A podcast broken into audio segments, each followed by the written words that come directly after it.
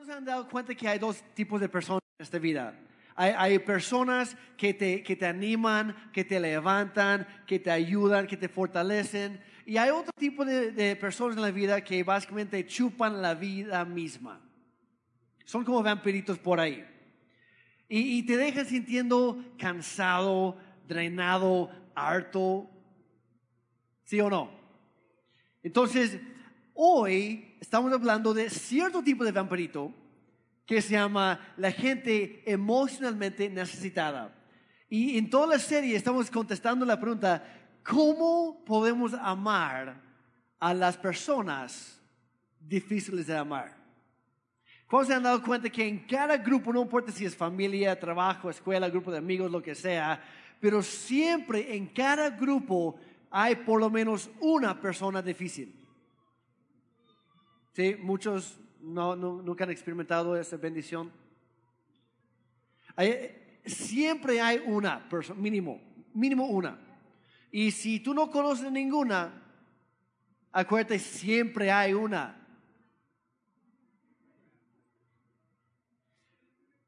¿Cómo amar a esa gente que es bastante difícil de amar? La, la- verdad los vemos, los, ve- los vemos venir y pensamos, híjole, ya viene hacia mí otra vez. No, híjole, me- me- mejor sacamos nuestra... Sí, mamá, sí, no, ahí, ahí te voy a decir, ah, perdón, ya, ya, ni siquiera había sonado el teléfono, ¿verdad? O- o de repente, híjole, estoy muy ocupado. Y empezamos a, a poner excusas con tal de evitar a esas personas. Pero a veces es inevitable. Y de repente llegan y dices, ay, no. Y empiezan con la misma historia triste, deprimente, con su crisis, con todo lo que está pasando en su vida y como que descargan sobre ti. Y, y, y muchas veces, pues queremos ayudar de, de- de buen corazón y entonces los escuchamos y luego tratamos de darles un buen consejo y, y tratamos de hacer todo lo posible por ellos. Pero no importa cuánto tiempo damos, o cuánto dinero prestamos, o cuántos recursos, o cuántas emociones invertimos en esa persona, como que siempre necesitan más. ¿Se han conocido a gente así? ¿Tiene una persona en casa así? Si la persona está a tu lado, no levantes la mano. Y nadie levantó la mano. Pero como que nunca llega a ser suficiente. Est- Constantemente estás orando y ni eso. Y la verdad que to- todo esto es muy complicado porque como seguidores de Jesucristo, auténticamente amamos a la gente, estamos interesados en ellos, que queremos ayudarles, queremos estar ahí por ellos. Pero incluso, incluso como cristianos muchas veces, no importa lo que hagamos, nunca es suficiente, como que siempre hace falta algo más.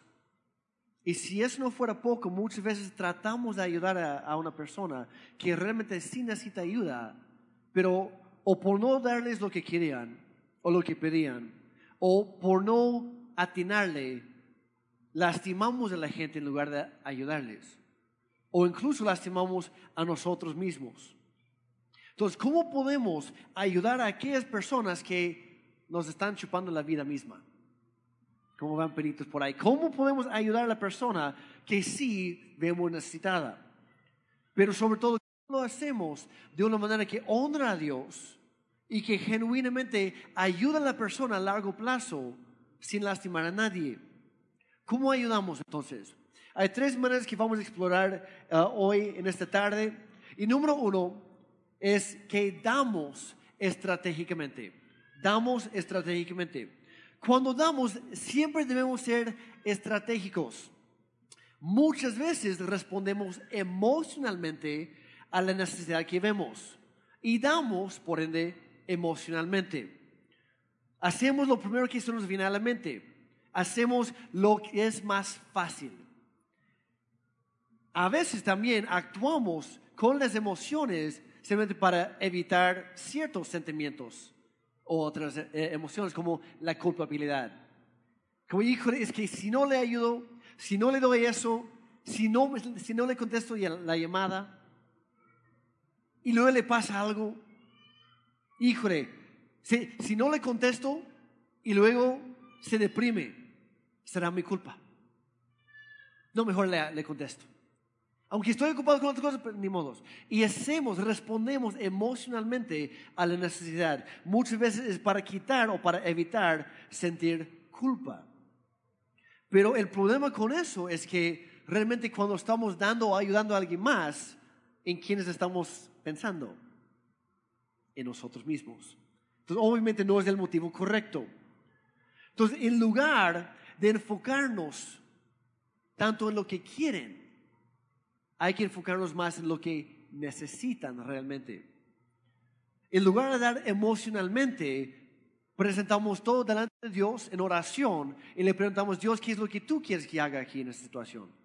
¿Cómo quieres tú que yo le ayude? Si es que quieres que yo le ayude. ¿Cuál es tu plan? No el mío. Eso es dar estratégicamente. Y obviamente después de que Dios te diga, te indique, te muestre, te guíe qué hacer, pues obviamente hay que hacerlo, ¿verdad? No es suficiente orar, pues ya oré, pues ni modos. No, hay, que actuar también. Y Pedro y Juan ejemplificaron esto en la Biblia, en el libro de Hechos, de una manera sorprendente que podemos aprender bastante de ellos. Acompáñenme, por favor, al libro de Hechos, capítulo 2, 3, perdón, versículos 2 al 5. Dice, mientras se acercaban Juan y Pedro al templo, otras personas llevaban cargando a un hombre cojo de nacimiento. Entonces, esta es una persona que jamás en su vida había logrado tomar un solo paso, literalmente. Todos los días lo ponían junto a la puerta del templo, la que se llama Hermosa, para que pidiera limosna a la gente que entraba. ellos, las personas que colocaban al dijeron por ahí, al mendigo mendigo. Donde lo colocaron fue bastante estratégico, ¿sí o no? Porque la gente iba al templo, iba al lugar donde querían adorar a Dios y de, repente van entrando y ven a esta persona pidiendo dinero y de repente sienten, híjole, si no le doy algo, no voy a poder adorar a Dios con una conciencia limpia. Y todo el tiempo, toda la reunión, toda la misa, todo el tiempo que estoy ahí escuchando, voy a sentir culpable por no haber ayudado a ese tipo. Y peor todavía, el sacerdote o el pastor o el tipo que está hablando habla acerca de ayudar a la gente. Y yo, ay Señor, ¿por qué me estás castigando así? Entonces mejor le ayudo y ya. Unas monedas aunque sea, y van y luego salen y lo mismo. Es que acaban de enseñar sobre esto, pues ni modos. Ahí va mi dinero para la comida. Ahí va para el camión, ni modos, pues ya. Entonces las personas que colocaban a este cojo ahí, pues fueron bastante estratégicos. Y usaban la culpabilidad y la presión para que la gente diera dinero. Pero, versículo 3 dice, cuando el hombre vio que Pedro y Juan estaban por entrar, obviamente les pidió dinero. Pedro y Juan lo miraron fijamente y Pedro le dijo, míranos, atención, oye, óigame, Señor. Y el hombre lisiado los miró ansiosamente, esperando recibir qué? Justo lo que estaba pidiendo, un poco de dinero. ¿Por qué? Porque estaba acostumbrado a que cuando alguien le hablaba, era porque le iban a dar algo. Cuando alguien le prestaba atención, era porque él iba a conseguir algo de ellos. Estaba acostumbrado a que nadie se relacionara con él por amistad, solamente por necesidad. Este hombre dolido, igual que muchas personas de hoy, aprendió lo siguiente. Si pido suficientes veces, si grito suficientemente fuerte, durante suficiente tiempo, eventualmente alguien va a sentir lástima por mí y me va a dar lo que quiero. ¿Cuántos en algún momento hemos empleado ese método de conseguir algo? En, cualquier momento de la vida. ¿Alguien? Que hay cinco personas sinceras aquí. Los demás no se acuerdan de cuando eran bebés. Porque cada ser humano hace esto mismo cuando nace. Que, lo que la primera cosa que hace un bebé, llora. Y cuando deja de llorar, cuando consigue lo que quiere.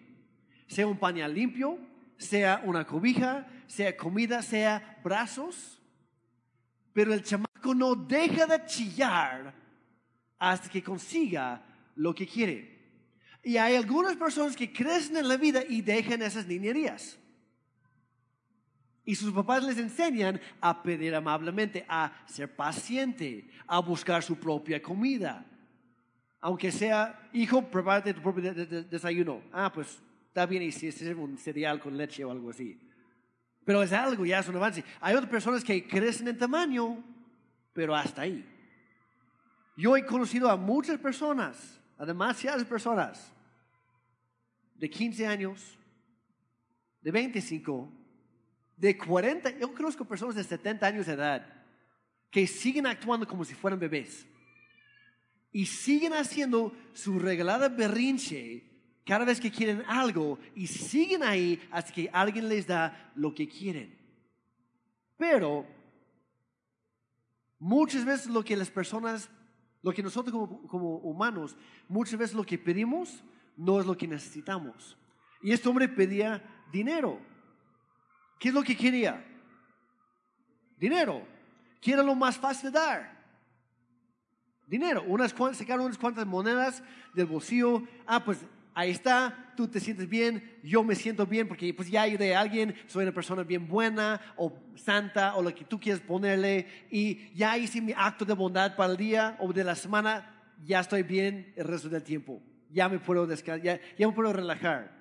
Pero Pedro y Juan no respondieron emocionalmente, sino que guiados por el Espíritu Santo y bajo el poder de Dios, no le dieron lo que pedía, sino lo que necesitaba. Y lo encontramos en los siguientes dos versículos. Número 6. Pero Pedro le dijo, yo no tengo plata ni oro para ti, no, te doy, no, no tengo nada para darte, pero te daré lo que sí tengo. O no, no lo dejó de, no, pues no tengo ni modos, me voy. Dice, pues no tengo lo que andas pidiendo, pero tengo otra cosa que quisiera ofrecerte. Dice, en el nombre de Jesucristo de Nazaret, levántate y camina. Entonces Pedro tomó al hombre lisiado de la mano derecha y lo ayudó a levantarse. Y mientras lo hacía, al instante los pies y los tobillos del hombre fueron sanados y fortalecidos. Yo les quisiera, quisiera hacer una pregunta. ¿En qué momento sucedió el milagro? ¿En qué momento preciso fue? Cuando se toparon por primera vez. Cuando eh, el hombre cojo dijo, échame una moneda. Cuando Pedro y Juan le devolvieron el saludo, hola, buenas tardes, ¿cómo están? No, pues ya vimos. ¿Cuándo sucedió el milagro? Cuando oraron Algo que enseñamos y tratamos de practicar aquí en City Church es lo que llamamos la oración. Es la oración puesta en acción. Si se fijan bien, dice que eh, entonces Pedro tomó a este tipo de la mano derecha y dijo, yo tengo fe por ti, a lo mejor tú no lo tienes, pero yo tengo fe por ti, de que Dios quiere y puede sanarte y lo va a hacer. Y para comprobar esa fe, agarra mi mano, agárrate fuerte, vamos para arriba. Y aquí está la cosa, Pedro seguramente estaba pensando, Señor, más, más te vale que hagas un milagro aquí, porque si no, nos vamos los dos. Me imagino, el hombre nunca había tomado un solo paso en su vida, nunca había hecho ejercicio. Yo me imagino un hombre cojo, este hombre cojo, pues a lo mejor un poquito pasadito de peso, y Pedro, pues pescador, pero ya había dejado la pesca, ya no estaba ejercitándose tanto, de, Señor, ayúdame. O los dos vamos a terminar abajo. Pero en eso que extendió la mano, agarró la del otro, lo empezó a levantar. En ese momento, los pies y los, los tobillos del hombre que jamás en su vida había dado un solo paso, de repente fueron sanados y fortalecidos. En lugar de extenderle la mano para darle algo, le extendió la mano para ayudarlo a que se levantara, a empezar a caminar solo. Es muy fácil ayudar a una persona cuando la ayuda no va a durar. Ves a una persona en la calle, ah, pues ten cinco pesos y ya, ya me ahorro la culpabilidad, me ahorro la pena de pues, pasar y sin hacer nada, y pues ya, ya no pienso en ti. Cuesta mucho más. Y la, verdad, posiblemente requiere un poco más de tiempo, un poco más de fe, un poco más de oración, un poco más de esfuerzo, un poco más de recurso, un poco más de dedicación. Pero ayudar a una persona a largo plazo siempre valdrá más la pena. ¿Han oído el, dicho por ahí? Dale un pescado a un hombre y lo alimentarás por un día.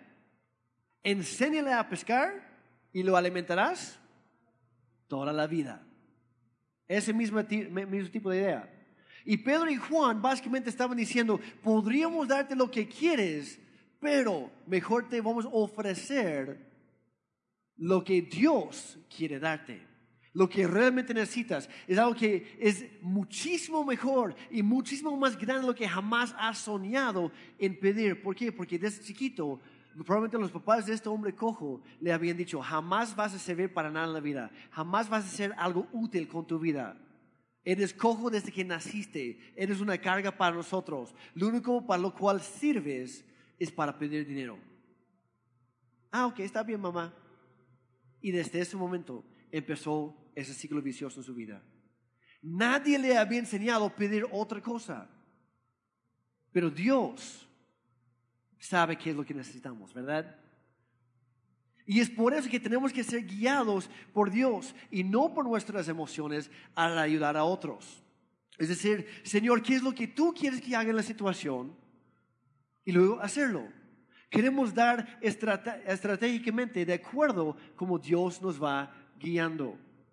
Y de vez en cuando, cuando lo hacemos, de repente hay un poco de resistencia.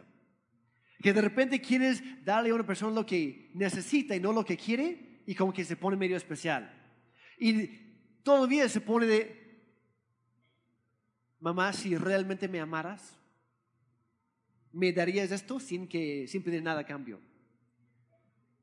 Papá, si realmente me quisieras, oye, yo pensé que éramos amigos.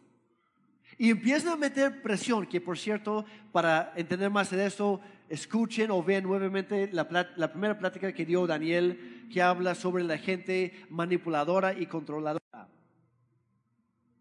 Está, está muy bueno y va a contestar cómo tratar con esas personas. Pero muchas veces usan la culpabilidad, la manipulación para conseguir lo que quieren.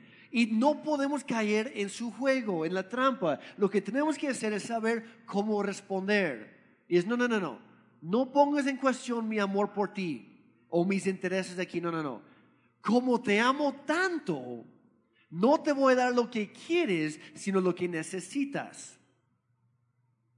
No dejamos de dar, sino que damos estratégicamente. Un, muy buen ejemplo de esto, papás, hay papás por acá o mamás, este, oye, llegues a casa después de trabajar y y ni bien entras y ni siquiera te saludan de, ah, mamá, papá, qué bueno que ya estás en casa. No es, ah, ya llegaste, qué bueno.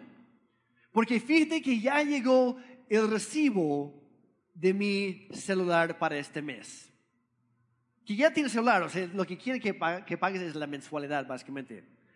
Y dice, ah, ok, está bien, pues está bien, siempre son como 200, 300 pesos, está bien. ¿Cuánto es? 3 mil pesos. ¿Cómo? ¿Qué andabas haciendo con tu celular? No, pues estaba muy ocupado cuando en realidad estaban viendo Netflix todo el mes con sus datos en lugar de agarrar el wifi de la casa, ¿verdad? Pero ahí estás, híjole, no sé. Mamá, por favor. Es la última vez que te lo pido. Ah, pues eh, podría ser. Pero luego te quedas viendo a tu hijo o a tu hija y te das cuenta que el chamaco está ahí sentado en el sillón tiene el más reciente iPhone cuando el tuyo es tipo bloque con la pantalla verde, que tiene la, antena que nunca se mete. Y dices, tienes un mejor teléfono que yo, yo gasto menos que tú. Y aparte, acabas de comprar otro par de tenis que no te hacía falta, otro pantalón de mezclilla. Hija, te acabas de comprar una nueva bolsa Gucci. Hijo, acabas de comprar todo esto y lo que tú quieres es mi dinero. Pero me doy cuenta que lo que tú necesitas es un trabajo, un empleo. Es cuando te das cuenta, hijo, con toda la pena, ya tienes 28 años. No has trabajado ni un día en tu vida, te la pasas estacionado frente a tu Xbox jugando Fortnite todo el día y solamente comes porque yo te lo llevo. Te bañas, quién sabe qué tan seguido. Lo que necesitan es otro estilo de vida, una más responsable. Hijo, tú quieres que yo te valide, que te justifique en tu situación, pero lo que necesitas es entender quién eres en Cristo Jesús. ¿Quién eres en Cristo Jesús? Aprender a amarte a ti mismo, aceptarte a ti mismo, necesitas entender lo valioso que eres para Dios, para cambiar tu perspectiva de la vida. Porque tú en todo estás dependiendo de mí. Y mi trabajo como papá, como mamá, es ayudarte a crecer en la vida, prepararte para la vida, en lugar de protegerte de la misma vida. Ayudarte a crecer y que seas menos dependiente de mí y más dependiente de Dios. Ese es mi trabajo. No voy a hacer todo lo que tú quieres. Y ahí es cuando te pones a orar. Dios, dame tu sabiduría para hacer lo que es correcto, lo que tú quieres que yo haga. No le voy a decir lo que quiere escuchar, le voy a decir lo que tiene que lo que tiene que lo que necesita escuchar, lo que tú quieres decirle. Pero quiero hacerlo de una manera que muestra lo mucho que Dios le ama a esa persona. Entonces tenemos que aprender a hacer esto correctamente. Somos la iglesia, la familia de Dios. ¿Cómo ministramos a una persona? ¿Cómo ayudamos a una persona que siempre parece estar emocionalmente necesitada? La primera, damos estratégicamente. La segunda, servimos sabiamente. Y el perfecto ejemplo ah, de esto es Jesucristo mismo. ¿Qué hacía Él? Todos los días Él servía sacrificialmente. Él amaba auténticamente. Él daba generosamente. Él enseñaba fielmente. Él escuchaba empáticamente, mostrando compasión, interés genuino por las personas. Pero luego, ¿qué hacía? Se alejaba de esas personas para irse a solas con Dios. Se desconectaba de la necesidad de las personas para reconectarse con Dios Padre y después volvía para servir nuevamente. Y vemos este patrón vez tras vez durante toda su vida. Vayamos por favor a Marcos capítulo 1, versículos 35 al 37. Dice, a la mañana siguiente, antes del amanecer, muy temprano en la mañana, Jesús se levantó y fue a un lugar aislado para orar. ¿Cuántos de sus discípulos se llevó consigo? Ninguno. ¿A cuántas personas avisó dónde iba a ir? A ninguno. No vemos a Jesús diciendo, bueno, Pedro, Juan, la verdad, me tengo que ir por un ratito, pero si alguien me necesita, ahí está mi número, ahí está el mapito para, para que me encuentres en la, en la montaña. Ahí me gritas fuerte. No, nunca le dijo nada a nadie. Simplemente se fue. ¿Por qué? ¿Porque estaba harto de ellos? No.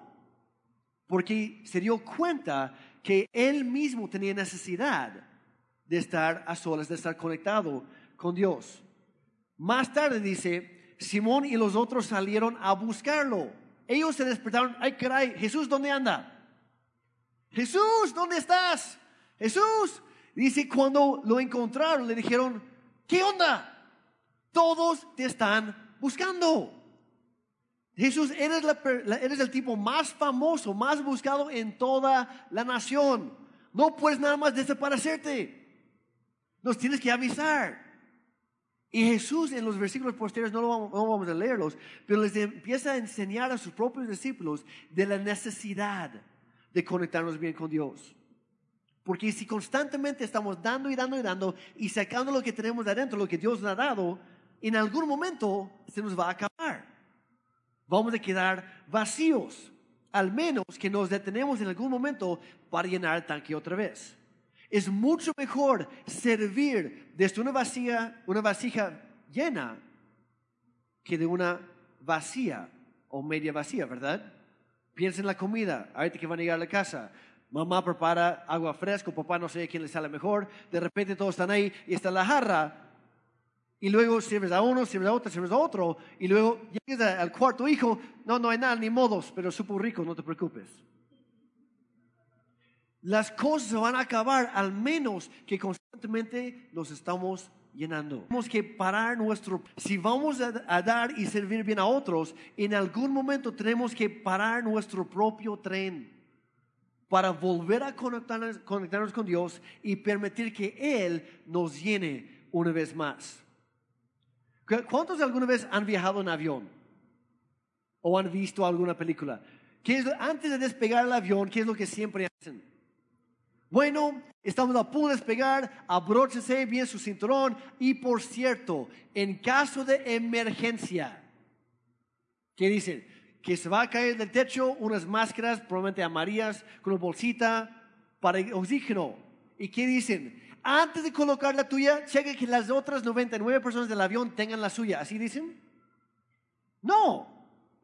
Dice, antes que nada, ponte la tuya. ¿Por qué? Porque si tú no estás respirando, no vas a poder ayudar a nadie. Pero muchas veces pasamos la vida queriendo ayudar a otras personas cuando nuestra máscara con el tubecito que está conectado a Dios ni siquiera está ahí. Y luego nos preguntamos por qué no funciona. ¿Qué hay que hacer? Primero ponte tu máscara, empieza a respirar y luego en el avión decides a cuál hijo quieres salvar primero. Y ya. Pero si la tuya no está, no vas a ayudar a nadie. Y vemos, uh, vemos el ejemplo de esto en el buen samaritano, que algunos uh, han oído la, la, historia, pero básicamente se trata de un tipo, un judío, que estaba caminando por ahí, de repente llegaron unos ladrones, lo asaltaron, lo golpearon, lo dejaron medio muerto. Y luego pasan dos personas que debían ayudarle y pues ninguno le tomó en cuenta. Luego llegó un samaritano que culturalmente era su enemigo. Socialmente no se llevaban bien para nada. Él llega y tuvo misericordia de este hombre golpeado, medio muerto. Y es que se bajó de su propio burrito, fue a atender a, este, este, hombre, le empezó a, curar sus, sus, heridas, se dio cuenta que, híjole, necesita eh, urgentemente atención médica. Lo pone, lo pone sobre su burrito, lo lleva a la ciudad y luego llega a un hotel, lo pone en un cuarto, empieza a vender, a seguir tratándolo, etc. Y le dice al dueño del hotel, mira, te voy a dejar para todos sus gastos, médicos y hospedaje, etc. Yo me voy a ir, pero después de un tiempo voy a regresar y si hay alguna deuda pendiente, yo te lo pago, no te preocupes, pero cuida bien de este hombre. Ahora, yo había escuchado esa historia muchas veces, pero nunca me había fijado en la última parte. ¿A dónde se fue el samaritano? ¿Y por qué se fue? Si él estaba ahí para ayudar a la persona, ¿por qué rayos se fue? Pues la verdad, Jesucristo en la historia nunca nos dice. La Biblia no nos dice. Pero si lo pensamos lógicamente, ¿por qué razón o razones pudo haberse ido el buen samaritano? Posiblemente se fue a casa. ¿Por qué? Porque tenía una esposa y unos hijos que lo extrañaban. Entonces fue a cuidar de su familia. Posiblemente fue al trabajo, porque cuando trabajas te pagan. Y cuando te pagan a ti, tú puedes pagar el cuarto del hotel que acabas de alquilar para este tipo que estás ayudando. Y luego regresó para pagar la, deuda. Pero para ese entonces el hombre que había sido golpeado y robado ya no estaba ahí. No sé si lo captaron. De vez en cuando tienes que desconectarte de todo lo demás y volver a conectarte con Dios. Tienes que llenarte otra vez, tienes que atender tus propios asuntos. Porque la verdad es que por más que queramos, no puedes decir sí frecuentemente si no dices no ocasionalmente. Es imposible decir sí siempre, porque cuando decimos sí a una cosa estamos diciendo no a otra. Entonces, a veces tenemos que decir no a ciertas personas o a ciertos problemas o necesidades con tal de decir sí a Dios. Entonces, no dejamos de servir, sino que servimos sabiamente. Entonces, ¿cómo ayudamos a la gente? Hasta ahorita llevamos, damos estratégicamente, servimos sabiamente. Y la tercera, la última, confiamos en Dios completamente. Confiamos en Dios completamente. Ayudamos de acuerdo a cómo Dios nos, nos va guiando. Luego confiamos en Él con los resultados. Es preguntarle a Dios, Dios, ¿qué es lo que tú quieres? Ah, perfecto, hago eso. Y luego, Señor, otra cosa. No, Jeremy, te toca aislarte, te toca regresar, te toca separarte y dejar que yo haga lo demás. Es decir, Dios está bien. Yo no soy tan importante, yo no soy tan necesario, yo no lo puedo hacer todo, pero tú sí. Voy a decidir confiar en ti. De hecho, es un insulto a Dios pensar que, que yo soy la solución a un problema que alguien tiene. Lo estoy insultando porque ni siquiera lo estoy tomando en cuenta. Y es, aparte es muy peligroso pensar que nosotros podamos en algún momento ser la fuente para suplir la necesidad, cualquier necesidad de otra persona por nosotros mismos. Porque estamos deshonrando a Dios. Porque Él es nuestra ayuda. Él es nuestro sustento. Nosotros no somos la respuesta que la gente está buscando. Nosotros no somos la solución a sus problemas. Jesucristo es la respuesta que necesitan. Jesucristo es la, es la, solución. A lo mejor no lo andan buscando, a lo mejor no lo saben, pero lo que necesitan es Él. No somos nosotros. Él es nuestro Salvador. Él es nuestro sanador. Él es nuestro refugio y escudo. Y, y Él es nuestra ayuda en tiempos de dificultad o necesidad. Nosotros simplemente somos básicamente su servicio de mensajería. Yo soy un simple mensajero. Aquí está el paquete, me dicen gracias, le digo, no, no vino de mí, vino de Dios. Hay personas que seguramente al final de esta plática van a decir, Jeremy, muchísimas gracias, me gustó mucho, me ayudó. No me des las gracias a mí, yo soy el mensajero. Yo no escribí la Biblia. Lo estoy usando para enseñar, pero yo no la escribí, yo no soy la fuente. Cuando vamos, mira, con, esto. Ah, perfecto, gracias. No, no, no. Dios me dio las fuerzas, el aliento, otro día más para poder trabajar. Él me proveó con los recursos con los cuales ahora te estoy ayudando a ti. Las gracias son para Él. Y simplemente canalizamos hacia Dios. Porque es su poder en y a través de nosotros, no es el nuestro. Nosotros no arreglamos a las personas. Jesús lo hace, Dios lo hace. Yo por más que quisiera, y créeme, a veces yo quisiera, yo, yo me dedico a trabajar con sus hijos, mayormente, con los jóvenes, con los adolescentes, los juniors, y hay algunos juniors que, oh, yo quisiera cambiar. No están aquí, pero a veces yo quisiera cambiar a mis propias hijas. No intercambiarlas por otras, sino cambiarlas a ellas. A veces yo quisiera cambiar a mi esposa. Y les doy por, por sentado, garantizado, ella, desde que nos casamos, probablemente ha intentado mil veces cambiarme a mí. Nosotros no cambiamos a la gente, nosotros no arreglamos a la gente. Dios lo hace. Es nuestro trabajo amarlas nada más. Amarles a esas personas. Si pensamos que Dios nos, necesita para arreglar X o Y problema en el mundo, la verdad pensamos demasiado de nosotros mismos. Dios no me necesita. Honestamente, si yo no estuviera aquí parado en este mismo sitio, en este momento, Dios tendría a otra persona haciéndolo. Dios no me necesita. Me encanta cuando decide usarme, pero no me necesita.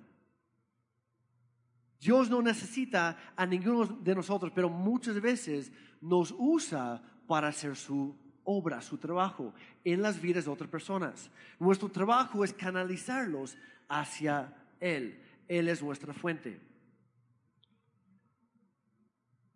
Si, si pensamos que siempre somos necesarios y tenemos que meternos en la vida o los problemas de los demás con tal de componer la cosa, es posible que sin querer incluso estamos estorbando el proceso de Dios que Él ya empezó sin avisarnos a nosotros en la vida de esa persona. Si seguimos rescatando a esa persona, cuando Dios ya había designado consecuencias naturales de sus acciones, de sus decisiones, para que esa persona creciera, para que esa persona pueda aprender que lo que siembras es lo que vas a cosechar. Seguramente varios de nosotros lo hemos hecho. Que nos metemos con tal de ayudar a una persona, luego nos damos cuenta que la verdad nuestra ayuda no ayudó. Que Dios ya estaba en su otro rollo y nosotros ni en cuenta. Yo no, no sé cuántas veces las personas han llegado conmigo, Jeremy, ora por mí, por esto, y yo con mis burradas dejo salir la primera cosa que se me viene a la mente y oro, incluso oro por la persona y luego me dicen, la verdad, Jeremy, no necesitaba oración por eso, gracias, pero no no le atinaste. Te está, empecé a decirte que estaba así, pero Dios ya me ayudó. Y ahora lo que necesito es esto. Ay, caray. Muchas veces saltamos por encima de Dios. Pero Gálatas 6, versículos 7 y 8, dice, no se dejen engañar. Nadie puede burlarse de la justicia de Dios. Siempre se cosecha lo que se siembra. Los que viven solo para satisfacer eh, los deseos de su propia naturaleza pecaminosa cosecharán de esa misma naturaleza destrucción y muerte, porque lo que siembras es lo que vas a cosechar eventualmente. Pero por otro lado, los que viven para agradar al Espíritu, a Dios, del Espíritu cosecharán vida eterna. Y me, encanta eh, la historia del Hijo Pródigo que había, había dos hijos, su padre era bastante rico, creo, y, y pues el mayor era muy responsable, el menor pues no tanto. El menor era un poco impaciente y la verdad, un día se quedó pensando, Dios, este, papá, pues la verdad, sé que tienes bastante lana y sé que cuando te mueres me va a tocar la mitad, mi herencia, pero honestamente, por cierto lado, ya quisiera que estuvieras muerto no es como yo, si, yo quisiera matarte, porque la verdad sí me caes bien, pero sí quiero mi dinero y lo quiero ya. Entonces, ¿qué hace el papá? Con el corazón roto, destrozado, dice, está bien, Dios, está bien lo que tú quieras, yo no lo entiendo, no es lo que yo pienso que es necesario, pero si esto tiene que pasar para que mi hijo, este chamaco, aprenda, o por las buenas o por las malas. Yo ya intenté hacer todo lo posible y no me escucha a mí. Señor, tú te encargas. Y lo soltó. Le dio el dinero a su hijo. El hijo a unos cuantos días se marchó de la casa, fue a un país muy lejano y dice la Biblia que empezó a derrochar, a malgastar todo su dinero en prostitutas, en fiestas, en borracheras, andando con la gente equivocada y todo. Cuando quería algo, se lo compraba y no importaba cuánto costaba y así. Pero de repente, dice la Biblia que se acabó su dinero al mismo tiempo que empezó a pasar hambre todo ese país. O sea, no sé si fue una sequía o qué, pero la cosa es que ya no tenía que comer, ya no tenía dinero para conseguir algo. Entonces, digamos que ya le empezó a ir ya no tan bien. Y que consiguió un empleo en el único lugar donde lo recibían, que fue cuidar los cerdos de otro hombre. Que para los judíos cuidar o tocar o estar cerca de los cerdos era el trabajo más vil, más bajo, más humillante que existía. pero enos aquí cuidando a los cerdos. Y que este, este joven de repente dice que se le antojaba comer lo que le daba a los cerdos porque él no tenía nada. Y los mendigos puercos no le quieren compartir ni siquiera lo que tenían. estaba en malas, malas condiciones este cuate. Entonces, este hijo, este joven, tocó fondo. Cayó tan bajo que el único lugar donde podía mirar era hacia arriba. Y de repente le cayó el 20. Y empezó a pensar, híjole, la verdad creo, eh, creo que poquito, creo que lo regué. Mírame, ando con hambre, con esta ropa ya todo deshecha porque los cerdos me muerden a cada ratito. Estoy lejos de casa, sin, sin un quinto. Y incluso los, los empleados, los trabajadores de mi papá, comen y se visten mejor que yo yo que soy hijo. Creo que es momento de levantarme y regresar a casa. Y mientras caminaba estaba pensando, yo sé, le voy a decir a mi papá, yo sé que ya no soy digno de ser llamado tu hijo, yo sé que lo regué, no estoy pidiendo que me aceptes como hijo tuyo, lo único que quiero es que me contrates como trabajador porque la verdad me duele la panza, estoy con tanta hambre que estoy, la verdad estaría dispuesto a comer lo que fuera ando mal. Y mientras tanto, vemos el papá que todos los días extrañaba a su hijo. Todos los días oraba por su hijo. Todos los días él salía al camino esperando ver a su hijo. Pero lo que nunca vemos hacer, y Jesús dijo después que el Padre en, en esta historia es un cuadro o una imagen de Dios Padre para nosotros. Lo que nunca vemos el Padre hacer fue rescatar a su hijo antes de, antes de tocar fondo. El padre nunca se metió con los cerdos. Nunca fue, hijo, piénselo bien, piénselo bien, piénselo, aquí estoy. Permitió que se llevara a cabo un proceso natural que Dios ya había instituido para que este joven pudiera darse cuenta de las consecuencias de sus propias acciones y decisiones. Permitió que el hijo llegara al punto tan bajo de decir, está bien, ahora sí, yo quiero cambiar. No por presión de nadie, no porque le convenía por otras personas, sino, ay caray, estoy tan perdido, yo necesito que alguien me eche la mano. Y muchas veces Dios permite que eso pase a nosotros. Obviamente cuando llegó a la casa, el padre le hizo una fiesta, lo abrazó, lo aceptó, lo volvió a poner el anillo de la familia, le puso su, propia chamarra, dijo bienvenido a casa y toda la cosa, lo aceptó, lo amó. Nunca dejó de amarlo, pero lo amó suficiente como para permitir que pasara por el proceso. Aquí está la cosa, papá, mamá, sobre todo. También amigos, hermanos, rescatar no siempre es ayudar. Rescatar no siempre es ayudar. Mamá sobreprotectora, te estoy hablando a ti. Papá consentidor, te estoy hablando a ti.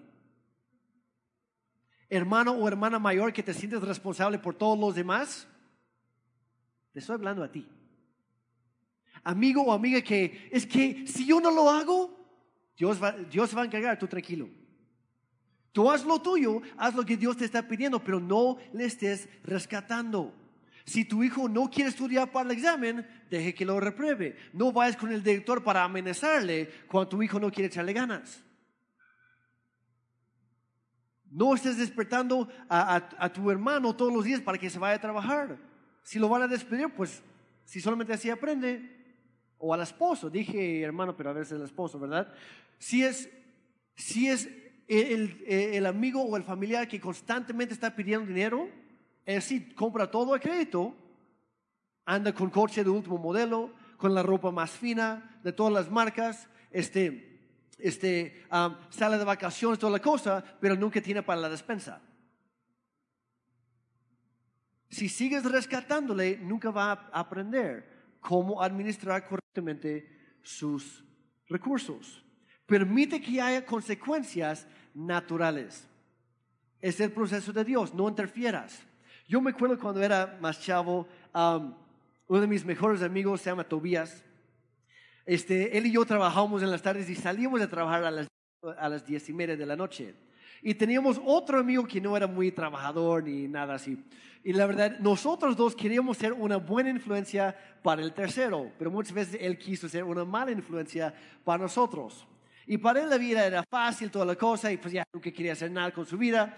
Yo me acuerdo una noche que él llegó, ah, creo que tuvimos que pasar por él porque ni gasolina tenía porque nunca, no trabajaba para meter en el coche de su papá. Entonces él llegó buscando un ride de nosotros. Y entonces llega estamos platicando, no, pues mira, pues son las diez y media, pero tenemos muy de tiempo, hay que hacer algo, ¿qué vamos a hacer? No? Entonces nos empezamos a poner de acuerdo. Y nosotros, no, pues la verdad, la verdad, ya es tarde, tengo escuela en la mañana o tengo trabajo mañana, entonces está, mejor me voy a casa. Y el tercero siguió duro darle, no, no, hay que salir, mira, ya, ya tengo aquí, traje conmigo, no tenía para la gasolina, pero traía para las chelas, ¿verdad? Dice, ya, ya traigo conmigo para esto, para lo otro, vamos a, vamos a salir de pachanga, toda la cosa. Este, y, y, mi amigo, muy sabio, dijo, la verdad, cuate, te quiero mucho, pero no, esta vez no voy, a, no voy a entrar al relajo contigo. Pero ¿por qué no? No se agua fiesta. Dice, no, es que la verdad ya me doy cuenta que si te sigo a ti, voy a terminar en un lugar donde no quiero estar. Y capaz y terminamos en la cárcel. Dice, no, pero nada más le hablas de tu papá y nos saca a la primera. Dice, no, la verdad no.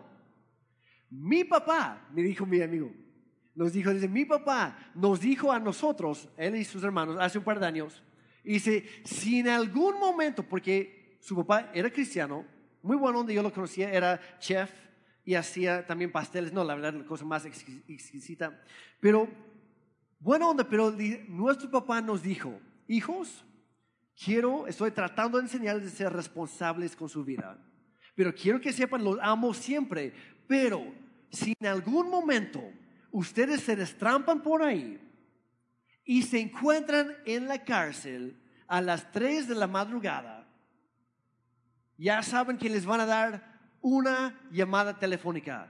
No la desperdicien llamándome a mí a esa hora, porque no voy a ir. Y aparte me vas a enojar por despertarme a esa hora. Y nosotros como, que tu papá es buenísimo, ¿cómo crees? Dice, no, ya lo aplicó a mi hermano mayor. Que mi hermano mayor salió de la pachanga, estaba tomando, lo arrestaron porque estaba manejando alcoholizado. Terminó en la cárcel, desperdició esa llamada a las 3 de la mañana a mi papá. Yo estaba ahí cuando mi papá se despertó. Y créeme, nadie en la casa estuvo feliz después de esa llamada. Y mi papá no fue. Fue el día siguiente porque por la ley ahí en Canadá era 24 horas, entonces pasó 24, 20 y tantas horas ahí.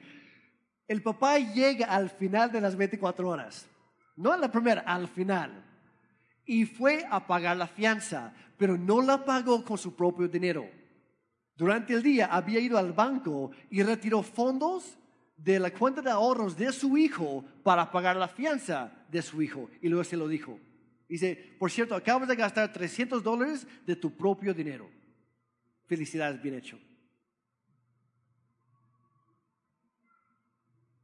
Yo, la verdad, a mí me encanta poder aprender de los errores de otros. Yo tengo eh, un hermano mayor y doy gracias por su vida porque yo aprendí bastante lo que no hay que hacer. Pero Dios tiene un proceso natural para cada uno de nosotros. Y aquí está la cosa, cuando ayudamos, siempre hay que ayudar desde una postura de humildad. Amamos a, las personas porque Dios nos ama a nosotros y también ama a ellas. Pero en realidad, aunque nos vaya mejor económicamente o lo que sea, no somos superiores a nadie. Porque muchas veces cuando empezamos a ayudar a alguien más, nos damos cuenta que nosotros también tenemos necesidad. A veces del mismo tipo, a veces de otro tipo, pero todos somos gente necesitada. Todos andamos necesitados de Dios. Y de eso se trata la iglesia. Porque juntos llegamos y yo me doy cuenta, híjole, Daniel tiene sus puntos fuertes, yo mis puntos débiles, y yo mis puntos fuertes, y esto otro tiene sus puntos.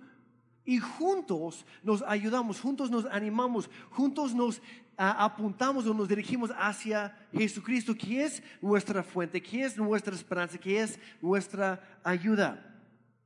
De repente nos damos cuenta que es bueno tener una relación personal con Jesucristo, pero es mucho mejor tener una relación compartida con Cristo. ¿A qué me refiero? Daniel, si puede, por favor.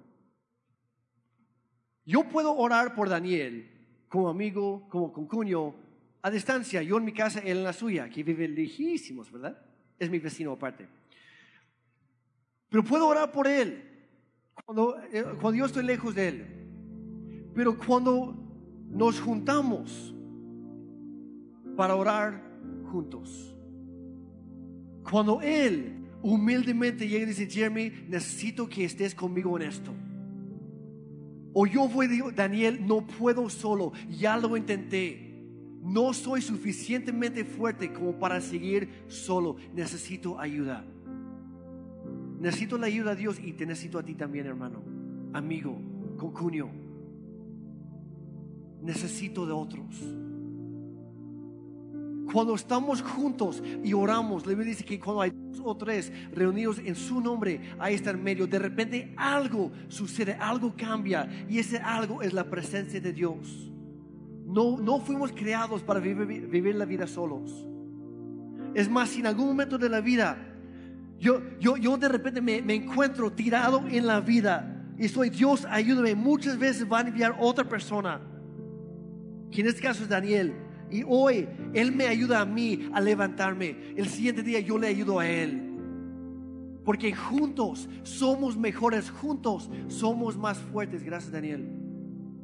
Somos más fuertes juntos. Dios nos creó para vivir así. Pero tenemos que darnos cuenta que cada uno de nosotros tenemos una necesidad. El, el rey David dijo, y con esto terminamos, Salmo 70, versículo 5 Dijo, en cuanto a mí, pobre y necesitado, por favor, Dios. No busco a alguien más. Dijo, por favor, Dios. Ven pronto a socorrerme. Ven pronto a ayudarme, a echarme la mano. Yo te necesito porque tú eres mi ayudador. Tú eres mi salvador. Oh Señor, no te demores, por favor. Y Dios nunca llega tarde. Dios nunca llega tarde. Lo único que tenemos que hacer es pedirle. Es ser Dios como ese joven del hijo pródigo. Dios me he caído tan bajo que el único lugar donde yo puedo mirar es de hacia arriba, hacia ti. Hoy yo te necesito. Si, si tú estás aquí el día de hoy y te das cuenta que tú necesitas a Dios. A lo mejor nunca lo has hecho en tu vida, pero yo te animo a hacer una sencilla oración conmigo, pidiendo su ayuda. Y si tú gustas, puedes hacerlo conmigo. Dios Padre, yo te necesito. Tú sabes, Dios, que lo he intentado a mi manera y he fracasado muchas veces. No estoy en el punto de mi vida donde quisiera estar. He metido la pata en demasiadas ocasiones. Dios, por favor, perdóname. Perdona mis malas decisiones y actitudes. Perdona mis pecados. Yo necesito que me limpies. Que me hagas de nuevo. Que me des un borrón mi vida que yo pueda empezar de ser otra vez. Pero esta vez con tu ayuda. Dios, tú enviaste a tu Hijo Jesucristo aquí en la tierra para vivir una vida perfecta y sufrir la muerte de un criminal, la que yo merecía. Y Él entregó su vida por la mía. Así que hoy Dios, yo tomo la decisión mí a cambio. Toma mi vida y te pido que tú seas mi Señor y mi Salvador Y con tu ayuda, todo es posible. Guíeme en todo lo que haga, en el nombre de Jesús.